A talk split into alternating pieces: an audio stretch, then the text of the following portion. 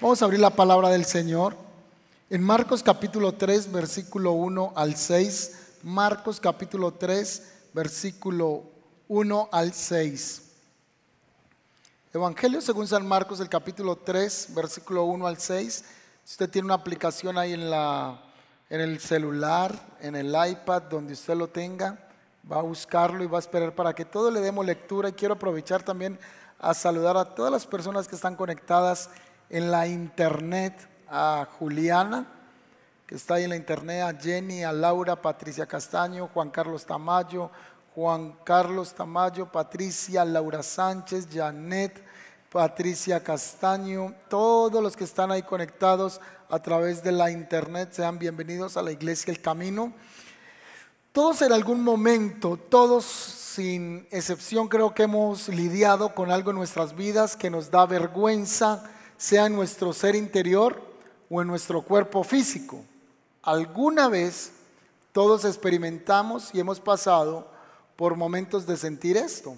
Si es en lo físico, yo no sé si alguna vez alguna mujer sintió vergüenza de mostrar sus dedos porque quizá eran muy largos y alguna chica, amigo le dijo que los dedos parecían un chistriz, como esos chitos que vienen, ¿verdad? Flacos, delgados. Otros quizá el dedo del medio es demasiado largo y se sale de la chancla y toca hacerle un hueco al zapato para que salga porque ese dedo siempre está recogido. O a veces es al contrario, ese dedo que debiera ser largo está más corto y el tercer dedo del pulgar hacia abajo es el más largo. Y nos da pena quizá ponernos una chancla a la mujer, exhibir sus dedos, pero por lo general si hay un dedo que a veces parece como esplayadito y es el pequeñito. Y es que es el más laborioso también para que le hagan el pedicure. Ese dedo pequeñito que la uña siempre está como aplastada, eh, plana, del lado. Y no sé si alguien le dio pena alguna vez o vergüenza también mostrar sus orejas, que así no las quisiera mostrar, estaban expuestas y nos daba pena que nos vieran las orejas las piernas, alguien dice, mi mamá me dice que yo soy, eh, mis piernas son como de vela, de lo flacas que son. Otros les ha dado pena mostrar algo de, de, su rostro, de su cuerpo, se siente acomplejado por lo robusto, por lo delgado, pero todos en algún momento hemos lidiado con esto. Nos da pena de exponer algo de nuestro cuerpo. O no sé si le pasa a usted como un chico que fuimos a un bautismo y cuando fui a bautizarlo, al momento de quitarse la camisa tenía tres tetillas. Y eso a mí me sorprendía, ¿verdad? Tenía una acá, otra acá y otra por aquí arriba. Y usted salió premiado, salió con triple tetilla. Así que era algo muy curioso y quizá para él en ese momento pasó pena porque los muchachos le estaban molestando con esto. Otros no tienen una tetilla y les da pena que los vean sin camisa por eso. Cualquiera sea la situación que nos avergüence, del cuerpo o algo del pasado. Quizá nosotros nos avergüenza algo del pasado, una relación amorosa, un matrimonio fallido, un error que hicimos y eso nos avergüenza, una relación rota de amistad, una relación rota de amigos, algo que no queremos traer a la mente, que no queremos volver a, a, traer a nuestra existencia, a nuestro presente, porque es algo que nos avergüenza, algo que no queremos enfrentar, o quizá un chisme Usted se vio involucrado, involucrada en un chisme, en algo que usted quizás sí dijo intencionalmente o lo expresó pero no lo hizo con el objeto de dañar a alguien y usted dice, ¿por qué yo tuve que hacer ese comentario? Quizás sea algo del pasado que usted no quiere recordar, lo hizo consciente o inconscientemente. O el maltrato de alguien, algo del pasado que nos avergüenza, o cómo reaccionamos con nuestra pareja. O quizá usted fue el maltratador o fue la víctima y como víctima no quiere que nadie se entere de cómo fue el trato que es, recibió de esa pareja o de esa persona. Yo creo que todos hemos tenido cosas en la vida que nos avergüenzan, sea de nuestro físico o sea de nuestro ser interior, cosas que nosotros no quisiéramos que nadie pudiese ver de nosotros, nos da vergüenza, nos afecta moralmente, éticamente, que alguien sepa algo de nosotros, que no quisiéramos de verdad que se ventilase en la familia, porque es algo que nos trae vergüenza. Y la pregunta es, ¿qué te avergüenza en esta noche? ¿Qué tiene que ver esto con el tema de, de fe y milagros? Hoy yo he titulado un tema, extiende tu mano. Y ya vamos a ver cómo conecta esto con el mensaje de hoy. En Marcos capítulo 3, versículo 1 al 6, se nos habla de un pasaje en el que Jesús va a visitar el templo y estando en el templo o en la sinagoga, se va a encontrar un hombre que tiene un aspecto en su cuerpo, en su físico que lo avergüenza. Entonces dice en el versículo 3, Jesús entró de nuevo en la sinagoga y vio a un hombre que tenía una mano deforme. Como era el día de descanso, los enemigos de Jesús lo vigilaban de cerca. ¿Quiénes eran los enemigos de Jesús? Era una secta que se llamaba los fariseos. Eran unos hombres que aparentemente eran cumplidores de la ley, pero en la esencia no era así. Y ellos se habían declarado los aférrimos perseguidores del ministerio de Jesús porque estaban siempre buscando cómo denunciar cualquier cosa que él dijera, hiciera o se comportara. Así que los enemigos estaban pendientes de qué él iba a hacer.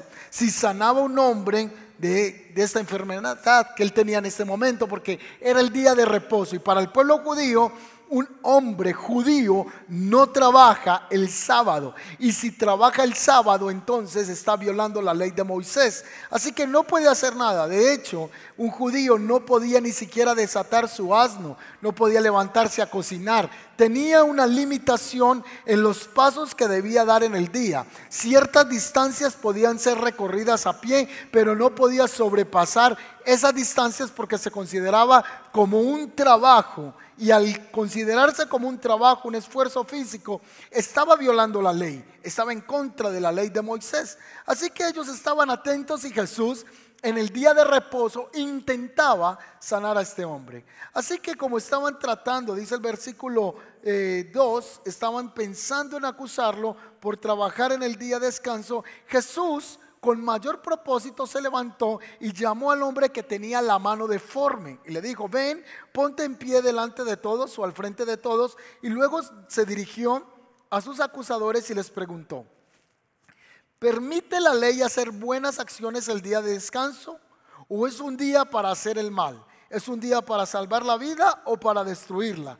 Pero ellos no quisieron contestarle. Jesús miró con enojo. Si usted creía que Jesús no tenía enojo con estos hombres, pues el pasaje dice que Jesús les miró con enojo por causa de la dureza que había en su corazón. Así que Jesús se queda mirándoles con enojo, pero dice que tenía tristeza al mismo tiempo porque eran de duro corazón. Entonces Jesús le dijo al hombre, extiende la mano. ¿A quién? Al que tenía la mano deforme. Así que el hombre la extendió y la mano, la mano quedó restaurada. Y los fariseos salieron enseguida y se reunieron con los partidarios de Herodes para tratar de mirar cómo matar a Jesús.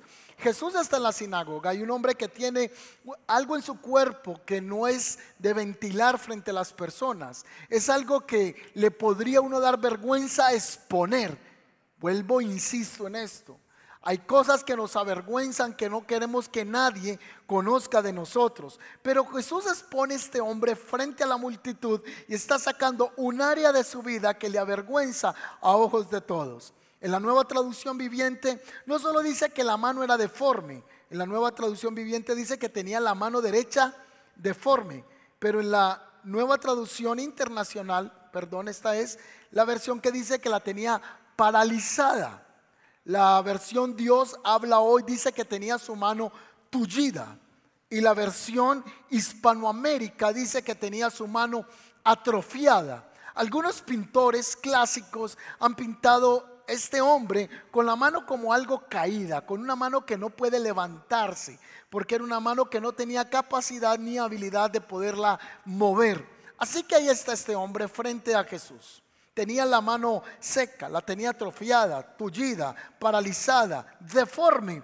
El evangelista Lucas es el que nos dice que era la mano derecha. Ah, ese Lucas es médico de profesión y le encantan los detalles. Así que él dice era la mano derecha.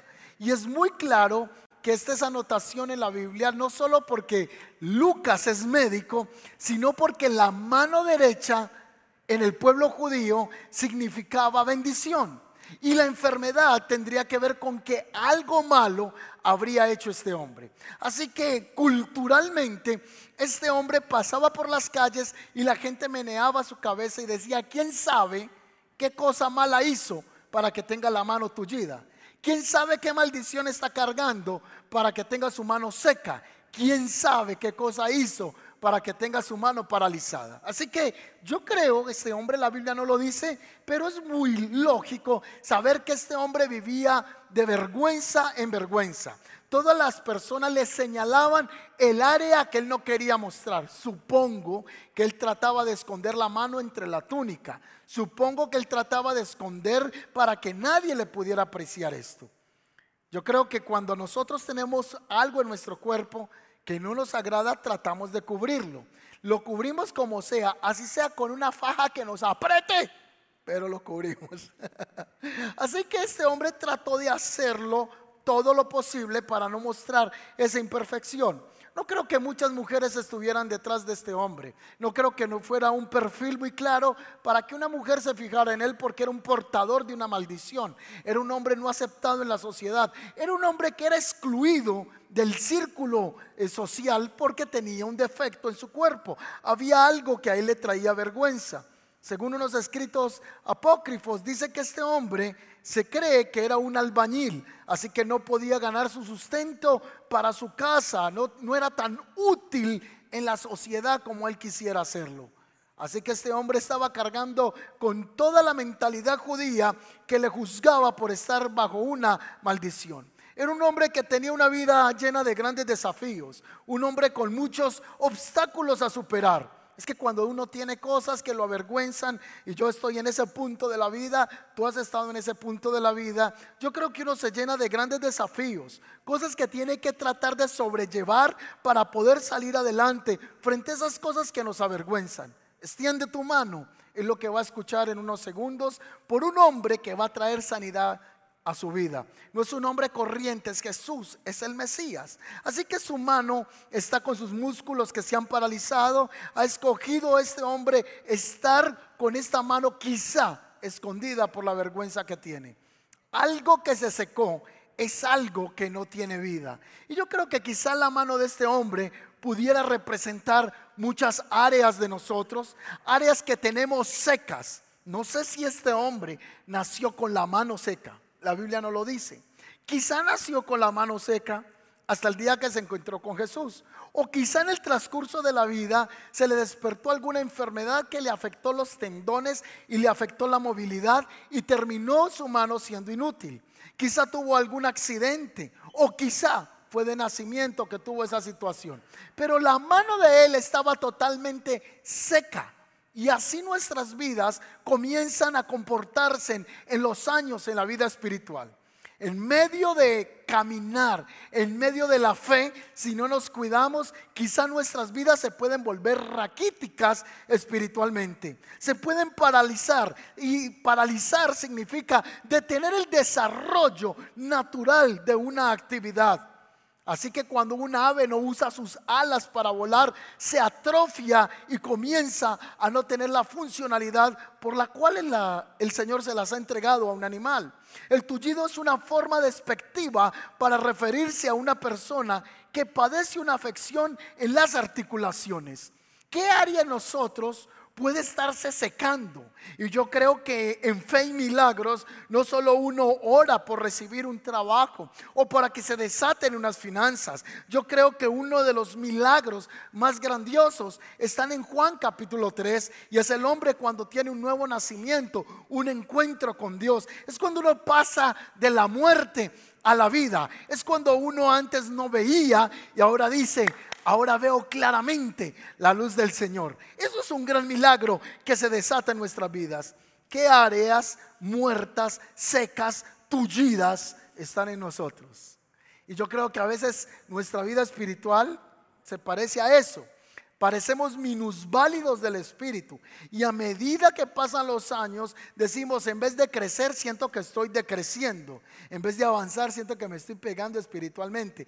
Pero bendito sea el Señor, que el Señor está aquí en esta noche, como estuvo ese día con ese que tenía la mano seca. Así que el evangelista Lucas hace un énfasis. La mano tullida era la derecha.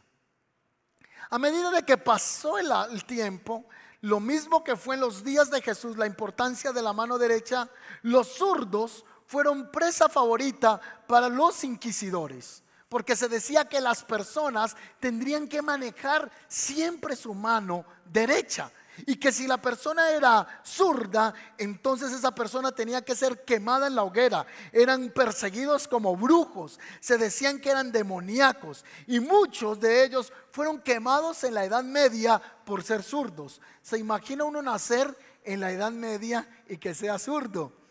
A la hoguera, porque o es brujo o está bajo una maldición. Hasta el siglo pasado, en el siglo XX, a los zurdos se les amarraba la mano izquierda en muchas culturas para obligarlos a usar la mano derecha.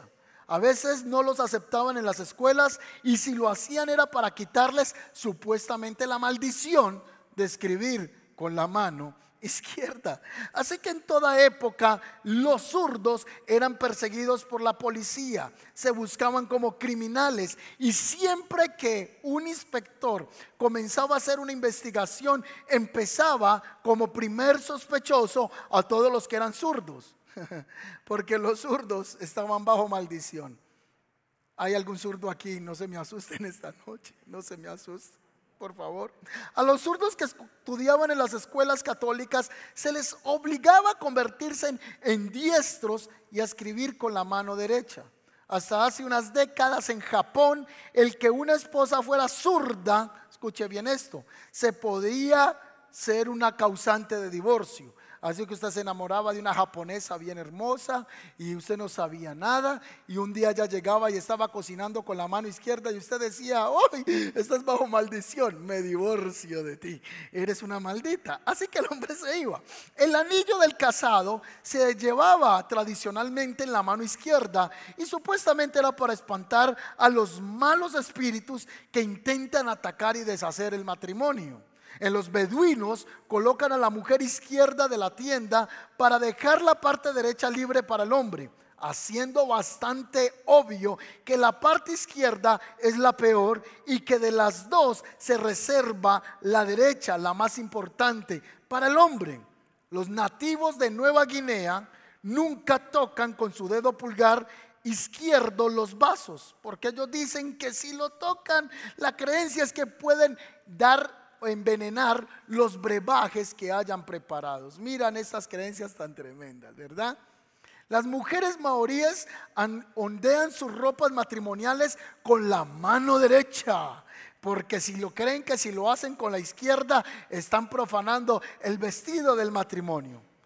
Un tratado de psiquiatría en 1921 se decía que el ser zurdo se consideraba como un sinónimo de demencia y en los 60 se relacionaba con la dislexia. En la India se dice que comer con la mano derecha, eh, se debía comer con la mano derecha, ya que todas las cosas buenas se hacen con la diestra. No sé qué hacían con la izquierda, pero que todas las cosas buenas se hacen con la derecha. En muchas culturas y aún en la nuestra, el levantarse con el pie izquierdo es comenzar el día mal. que levantar, ¿usted no le pasó alguna vez que se levantó usted y usted dijo, ay, me levanté con el pie izquierdo, hoy me va a ir mal? Me debí de haber levantado con el pie derecho. Y eso lo hemos escuchado en los trabajos, en las empresas. Y si algo le marchó usted mal en el día, usted dice, hoy me levanté con el pie izquierdo. Porque hay una mentalidad que todo lo que tiene que ver con la mano derecha y el pie izquierdo desde la antigüedad tendría que ver con algo maldito o con algo que no traía bendición. Otros dicen que si le pica la mano derecha significa que pronto va a recibir mucho dinero. ¿No le pasó a usted en el colegio con los amigos? Y ustedes que me rasca la mano derecha todo el tiempo acá. Entonces un amigo le dice, eso es plata, eso es plata, rásquese, rásquese, porque rásquese, porque es uno de 50, uno de 100, dos de... Ahí está usted rascándose los billetes, porque eso significa que a usted le va a venir mucho dinero. Otros dicen que si le pica la mano izquierda significa que pronto tendrás que pagar mucho dinero que debes. Me está rascando la mano izquierda. Ay, amiga. Ay, amigo, eso significa que tienes que pagar una deuda, te va a salir, eh, te va a salir dinero de manera negativa. En Noruega la expresión obra zurda significa realizado de forma insatisfactoria. Parece como le decían los papás a uno, ¿verdad?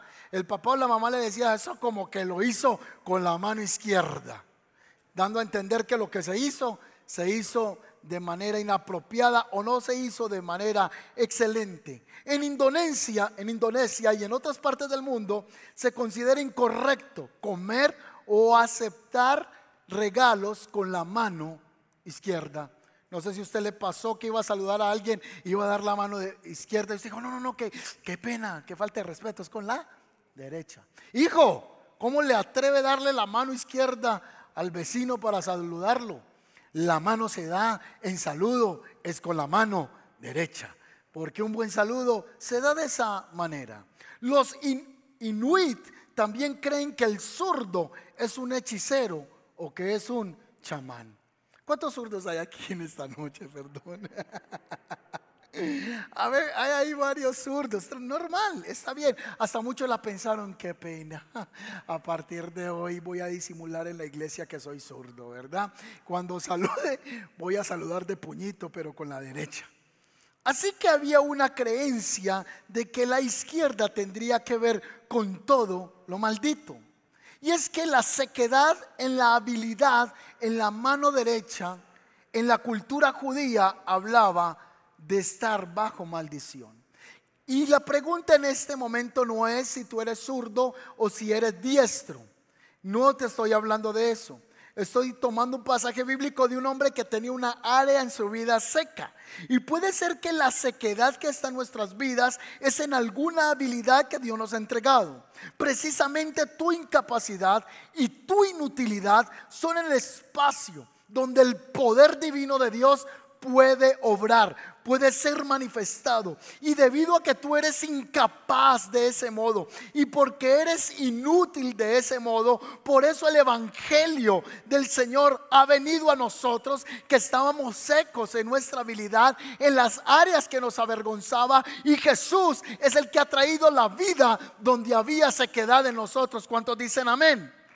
Gracias por su entusiasmo. La palabra del Señor dice para que la excelencia del poder que habita en el Evangelio ahora sea dado a nosotros. El Salvador, el Señor Jesucristo, no nos escogió a nosotros porque estábamos totalmente diestros. Éramos hombres quebrantados del alma, quebrados del espíritu. Estábamos muertos en nuestros delitos y pecados. ¿Y quién es el que nos dio vida a nosotros? Jesucristo. Cuando nosotros venimos al Señor, las áreas de nuestras vidas nos avergüenzan. La palabra dice que nosotros nos miramos como en un espejo. Y cuando nos miramos en ese espejo, estamos viendo con claridad cómo estamos nosotros. Pablo o Pedro menciona ese espejo como la palabra y que cuando nos miramos en el espejo de la palabra podemos conocer cómo está nuestra condición.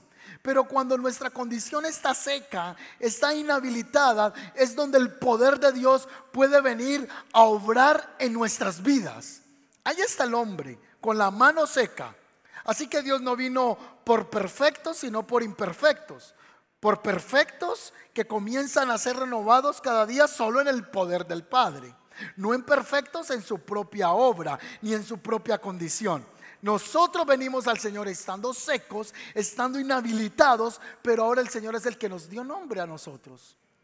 Yo sé que hoy muchos de ustedes pueden hablar de su pasado con orgullo. Y aunque puede ser un pasado tan oscuro o un pasado tan denso que avergüenza, usted dice, esto ya no me avergüenza. Por el contrario, esto me recuerda del poder de Dios. Esto me recuerda dónde yo estaba y de dónde el Señor me ha sacado.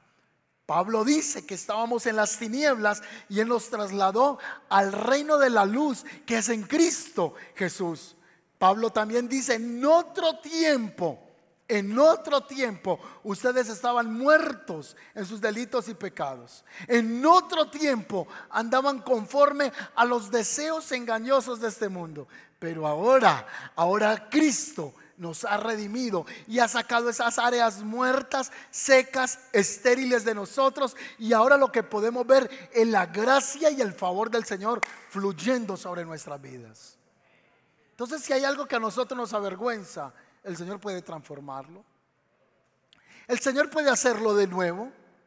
Y Jesús saca y expone a este muchacho. O sea, él no le dijo al muchacho de la mano seca, nos vemos a la salida del servicio. Voy a estar predicando acá, te espero en la oficina y en la oficina te estiro la mano. no, el muchacho tenía la manito quizá así, quizá así, mire, así. Ahí estaba el muchacho. Y Jesús lo sacó y lo expuso. Y sabe que el Señor ha permitido que nuestra vergüenza muchos la vean para Él glorificarse y mostrar lo que Él puede hacer en la vida de un hombre y de una mujer que se rinde a Él. ¿Cuántos están conmigo acá en este momento? Muchos conocieron nuestra debilidad, muchos conocieron nuestra vergüenza, pero así como conocieron nuestra vergüenza, también conocerán el Dios que obra a nuestro favor. ¿Qué te avergüenza? ¿Qué te está haciendo sentir lejano de la casa del Señor, del Padre? Así que Jesús se expone y expone a este muchacho y lo saca frente a la multitud, frente a los que están juzgando y a los que están señalando. A ellos les importaba más el culto religioso de que alguien fuera sanado ese día. A ellos les importaba más la estructura que un hombre que estaba en una condición de vergüenza fuera sanado. Hay gente que te expone para derribarte. Hay gente que te expone para restaurarte. Se lo repito. Hay gente que te expone para derribarte. Hay gente que te expone para restaurarte.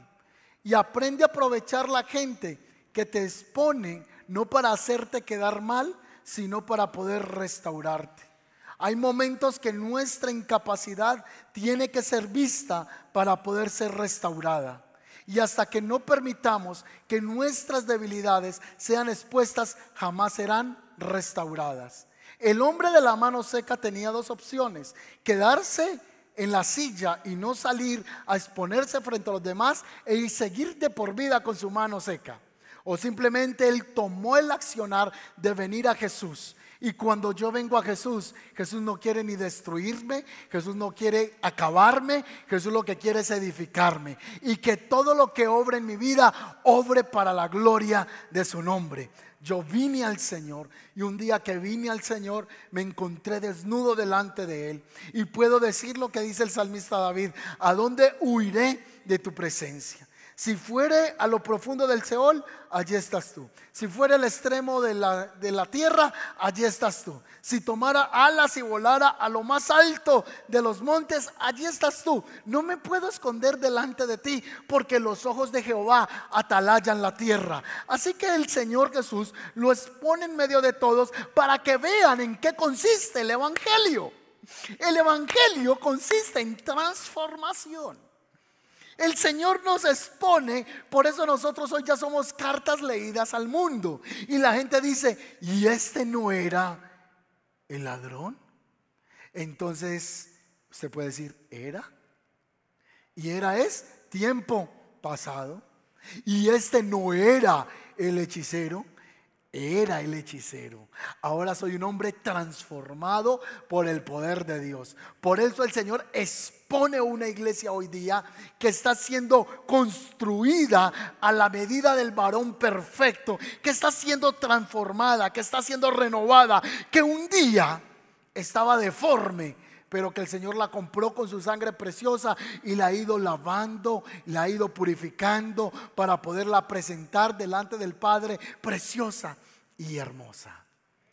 Hay cosas que el Señor ha permitido que otros vean para que después también puedan ver en nosotros la transformación y lo que el Señor pueda, puede hacer en nuestras vidas. Vuelvo a hacerte esta pregunta, ¿qué cosas te avergüenzan? ¿Qué cosas te sienten ahí que te están señalando?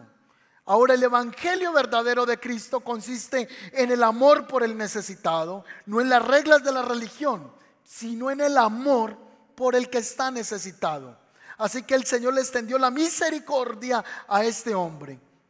Recuerde que la mano representa el corazón del hombre y lo que Dios puede hacer con el hombre cuando éste se dispone para que el Señor lo haga. Así que salió el muchacho con la mano ahí, se quita y el Señor le dijo, extiende tu mano.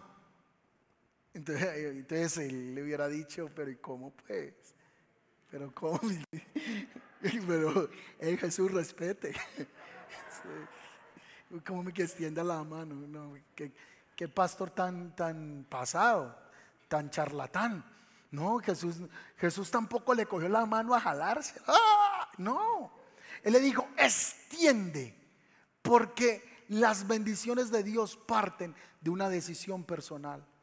Dios transforma, pero yo tomo la decisión de dar los pasos de fe. Wow. Eh, en otras palabras, Dios no nos va a obligar a hacer cosas que usted y yo no queramos hacer. Dios no nos va a obligar. Hay gente que le dice, y tú vas a la iglesia y, que y ese pastor que oiga, ese pastor le lavó el cerebro a todos ustedes. Usted dice, no, no nos lavaron el cerebro. Nos lavaron completicos y nos lavó fue Jesucristo con la sangre preciosa. Ahora todo pecado ha sido limpio, ha sido lavado. Amén. Entonces el Señor le dice, extiende tu mano. Así que el que tenía la mano seca, el que no la había usado, el de la maldición, el que todo el mundo burlaba porque tenía un área de vergüenza, tomó la decisión de extender su fe por un milagro. ¿Qué cosas hoy el Señor te está diciendo? Extiende tu mano. Ay, pero Señor, tengo la mano seca y yo de aquí no voy a salir. ¿Qué área muerta hay en tu vida? Y lo que el Señor te está diciendo hoy es, extiende tu mano.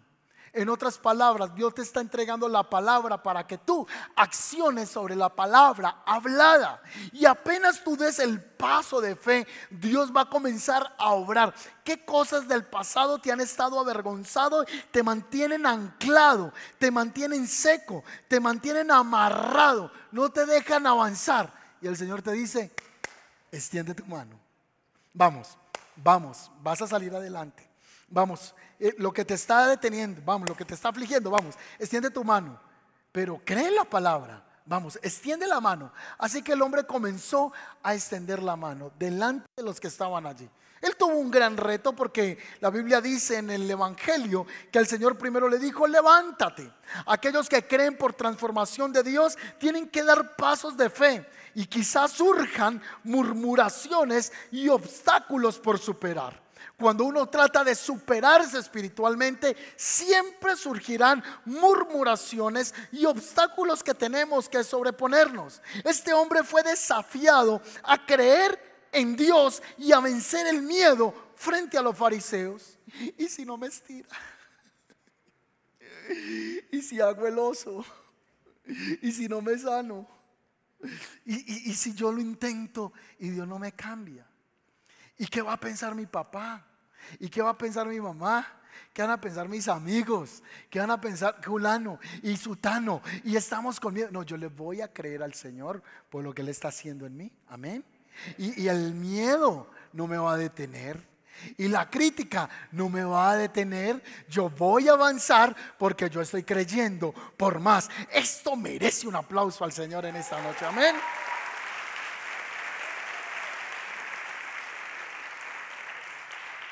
Así que esta, esta palabra requiere acción. Extiende tu mano. Hasta que tú no extiendas la mano, no vas a ver la mano del Señor. Hasta que tú no extiendas la mano, no vas a ver el milagro. Hasta que no actuemos. ¿Y qué sucede cuando extendemos nuestras manos? Pues hay sanidad. ¿Qué sucedió en Éxodo capítulo 4, 2 cuando estaba Moisés frente a los hechiceros? Extiende tu mano y lanza la vara. Y la vara se convirtió en serpiente y se comió las demás serpientes. ¿Y qué pasó cuando estaba allí Moisés en Éxodo capítulo 14 frente a las aguas y el Señor le dijo, levanta y extiende tus manos y extiende la vara porque las aguas se van a abrir. Extiéndela significa acción. Hay momentos para orar y hay momentos para actuar. No fue que el de la mano paralítica, seca, tullida, comenzó a hablar en lengua y empezó a hablar en lengua. No, era un momento de qué? De accionar. No fue un momento donde tenía que orar y orar, sino de actuar. Entonces hay cosas en las que hay que orar y hay cosas en las que hay que actuar. Hay cosas en las que Dios te está diciendo, no es tiempo de que ores por eso, es tiempo de que actúes. Es como cuando alguien, eh, Dios le está diciendo, ve y háblale al vecino de mi palabra. No, pastor, todavía no siento de Dios, tengo que orar otro mes. ¿Orar otro mes? ¿Y si el vecino se muere esta semana y usted orando todavía? No, vaya, vaya, háblele. Vaya, háblele ahora mismo para que él conozca del Señor. ¿Qué pasa cuando extendemos las manos? Cuando Moisés pasó las aguas, volvió y extendió las manos y las aguas se volvieron a cerrar. ¿Qué pasa cuando extendemos nuestras manos? Pues vemos la derrota de nuestros enemigos, como la vio Moisés juntamente con Jur y con Aarón cuando le extendían las manos hacia arriba para que ocurriese el milagro y el pueblo venciera a los enemigos que les estaban atacando. Jesús en esta noche quiere restaurar áreas secas de nuestras vidas. ¿Cuántos dicen amén? Jesús quiere restaurar tu vergüenza. Jesús quiere restaurar mi vergüenza. Jesús quiere que a partir de hoy tú no tengas que seguir escondiendo la mano. Jesús no quiere que sigas metiendo esa manito seca debajo de la túnica para que nadie la vea. Hoy el Señor quiere restaurarte para que la gente que está a tu lado pueda ver la transformación de un Dios de fe y de milagros. Y que para Dios no hay nada imposible. Yo predico esto y mientras lo estoy estudiando en la oficina, solo sabrá el Señor cómo Él ha hablado a su corazón. Solo sabe usted y Dios qué áreas secas, tullidas están en su vida. Que usted le está diciendo al Señor, Señor, yo quiero que tú saques de mí esta sequedad. Quizá usted ha estado en este tiempo viendo los milagros, cómo Dios ha sanado gente de cáncer, de tumores, cómo el Señor ha hecho milagros gloriosos, pero usted diga, pastor, mi, mi petición no es nada de salud, mi petición es financiera.